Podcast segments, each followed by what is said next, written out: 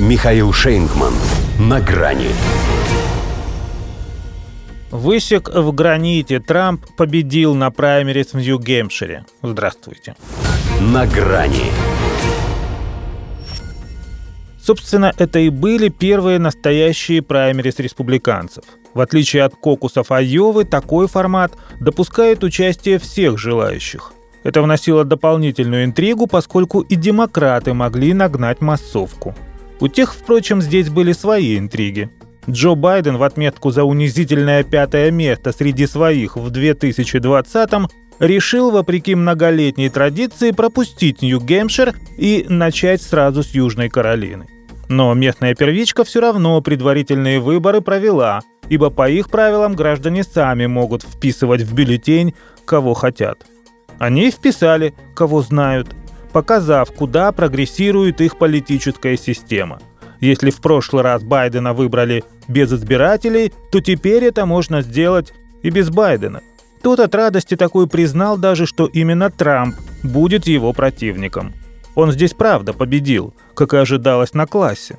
Вот и Ники Хейли, признав поражение, напомнила, что сама дважды за него голосовала и гордилась, что служила Америке в его команде, во многом с ним соглашаясь. Это еще не смена риторики, но далеко не то же самое, что она говорила о нем, набивая критикой себе цену. Поняла, поди, что не зашло. Хотя старалась. Но мне плевать. Презрев свойственное ему снисхождение к побежденному, ответил Трамп на вопрос о ее дальнейшем участии. Видимо, все-таки за дело. Ладно, сделала ставку на свое единственное преимущество – относительную молодость так еще и смешала со старым маразматиком, на всех углах уверяя, что оба хороши. А он, между прочим, в свое время все 70 с лишним заданий когнитивного теста прошел, тогда как Байден засыпался бы на третьем, потому и не рискует. Да и сама Ники уже лет семь, как стала ягодкой опять. И если кому-то из них годится в дочери, то именно Джо, потому что одного с ним – Поля Ягода. Тем не менее, впереди Южная Каролина, малая родина Хейли, где она два срока отбатрачила губернатором и до сих пор пользуется большой популярностью. К тому же дома и стены помогают.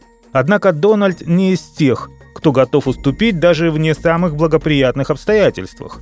Поэтому перед следующим туром он сделал ход с Котом – назвал сенатора от этого штата Тима Скотта замечательным парнем, которого рассматривает в качестве своего потенциального вице-президента. Хотя о его деловых качествах известно только то, что тоже, будучи претендентом на номинацию, отказался от борьбы в пользу фаворита, который объединит нашу страну. Самого Трампа это еще ни к чему не обязывает. Такие же комплименты он отвешивал и Вивику Рамасвами. Но избирателям Южной Каролины это должно понравиться. Что касается гранитного штата, как неофициально называют Нью-Гэмпшир, то главная битва за него у Трампа еще впереди.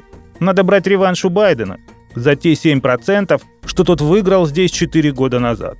А пока Дональд все же может довольствоваться тем, что высек в граните не только очередную промежуточную победу, но и Хейли.